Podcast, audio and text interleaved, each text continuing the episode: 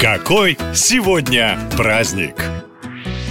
21 сентября отмечают Всемирный день благодарности. Вы даже не замечаете, сколько раз в день говорите кому-то спасибо. Все происходит автоматически. Когда-то вас так научили, а вы учите своих детей. Но раз в календаре есть такой необычный повод, то давайте разберемся, что означает это спасибо и как вообще оно появилось в русском языке. Во времена язычников, говоря слова благодарности, использовали глагол «благодарить». Например, можно было часто услышать «благодарствую», «благодарствую» или «благодарю». Когда же пришло христианство, слово заменили на короткую фразу «спаси Бог». Историки считают, что в XVI веке это словосочетание трансформировалось в отдельное слово, и на свет появилось всем нам знакомое с детства «спасибо». Существует и другая теория. Якобы после революции 917 года Бога запретили, и поэтому популярные выражения сократили до одного слова. Но это миф, и точно известно, что люди говорили спасибо задолго задолго до смены режима. Теперь вы знаете, почему используете именно это слово, а не какое-то другое, и можете смело отмечать. И 21 сентября в России проходит необычный неофициальный праздник День ностальгии по 90-м. Это особое время, которое было очень трудным, но чаще всего вспоминаются не проблемы,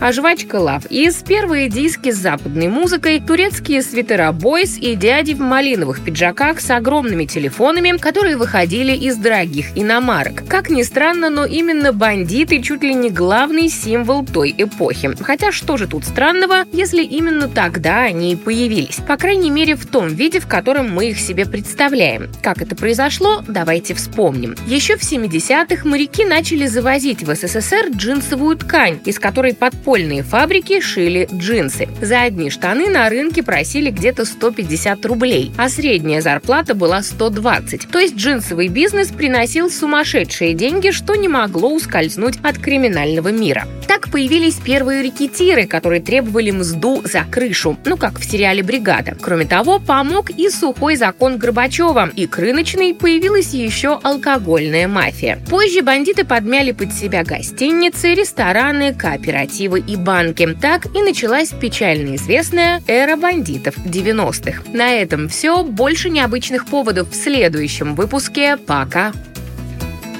Наша лента. Коротко и ясно.